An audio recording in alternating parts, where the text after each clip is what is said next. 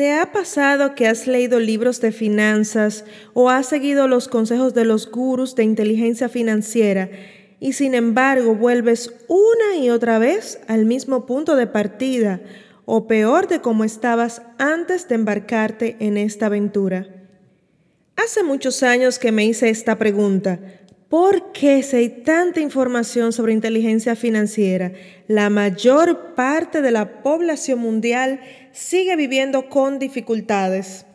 Quédate hasta el final de este episodio y descubre por qué aprender sobre inteligencia financiera se queda corto para vivir una vida abundante.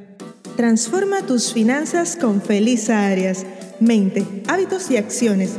Este es un podcast donde las mujeres hablamos de dinero emprendimiento y prácticas de alto rendimiento desde la conciencia, estrategias para hacer florecer tu vida y tu negocio.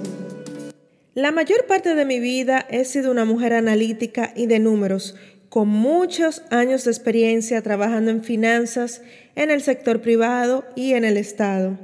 He pasado la mayor parte del tiempo rodeada de contables, economistas y financieros, excelentes profesionales por cierto, sin embargo muy malos con sus finanzas. ¿Tú crees que ellos no saben llevar sus cuentas o que no saben lo que tienen que hacer? Ellos lo saben, por supuesto, pero descubrí que había una pieza clave que faltaba en este rompecabezas para que también ellos, desde su conocimiento profesional, pudieran implementar esto en su vida personal. Hoy quiero compartir contigo esa pieza elemental, súper simple que transformó mi vida para siempre y la vida de los millonarios que he tenido el honor de conocer. Quiero compartirte una pequeña historia. Había una adolescente que a sus 14 años leyó su primer libro de inteligencia emocional.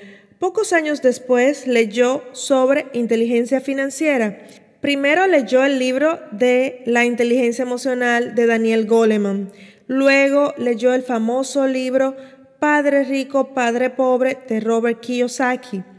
Ella era muy joven, con formación, sin ventajas o privilegios, una persona común, pero muy soñadora y hasta un poco adelantada a sus tiempos.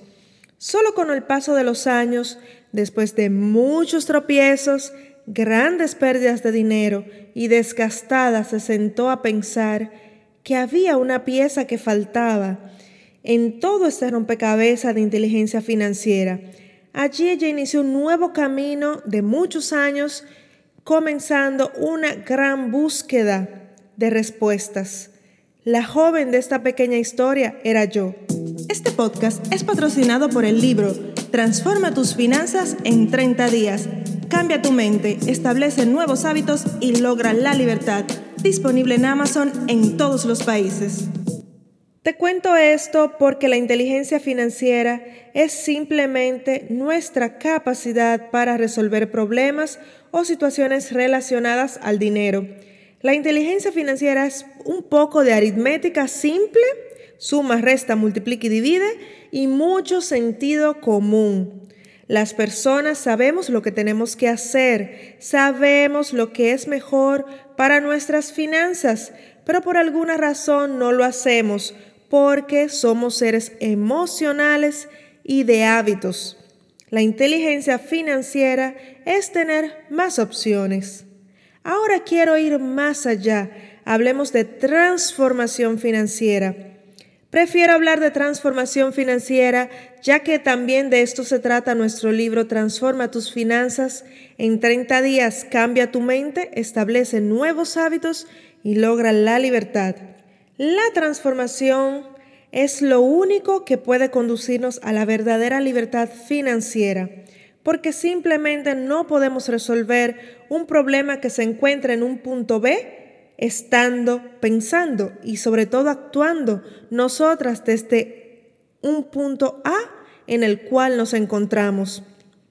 Para encontrar soluciones a un problema que se encuentra en un horizonte punto B, tú tienes que mentalmente estar allí. Tu mentalidad, tus hábitos y tus acciones tienen que corresponder a la solución o al salto que quieres dar hacia ese punto B. La transformación financiera es integral y holística porque nos invita Número uno, a nutrirnos. Es lo que conocemos como educación financiera, explorar información y a través de la implementación convertirla en conocimiento. Número dos, la transformación financiera nos invita a pensar desde las posibilidades y no desde el problema, desarrollando nuestra capacidad constructiva y resolutiva. Número 3.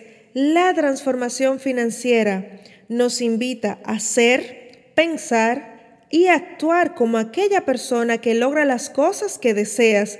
Es lo que yo llamo la metamorfosis. Eso es la transformación financiera, porque implica una nueva identidad profunda a nivel subconsciente. ¿Cuál es el mejor momento, querida amiga, para comenzar este proceso de transformación? El mejor momento para hacerlo es hoy, porque hoy tienes herramientas, tienes guía, puedes tomar el control y comprometerte a subsanar esta área de tu vida que son las finanzas, que al mismo tiempo es un área transversal a todas las demás. El dinero afecta muchas de tus decisiones. Si resuelves tus problemas de dinero, si aprendes a ganar como mereces, muchas, muchas cosas cambiarán a tu alrededor, porque habrás dominado un medio que te mantenía de manos atada, que te limitaba, que te hacía pequeña. Solo una transformación financiera te va a garantizar no lidiar con los mismos problemas una y otra vez. Mejor aún, te invita a ser la gran mujer que estás destinada a ser. Aquella mujer que toma el control de todos sus recursos y va por más. Una gran mujer nunca se conforma con una vida inferior a la que realmente está destinada a vivir. Mujer, escúchame bien lo que te voy a decir ahora. Es mayor el esfuerzo de trabajar desde la resistencia jugar a ser pequeña desde la mente del ego, que dejar salir toda la grandeza que habita en tu corazón. Te pregunto, ¿te quedarás solo con una parte del libreto sobre inteligencia financiera o darás el salto hacia la transformación? Este episodio ha llegado a su final.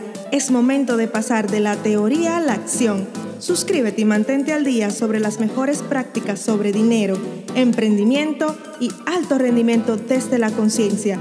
Comparte este episodio con tres personas que les pueda ayudar. Hasta la próxima.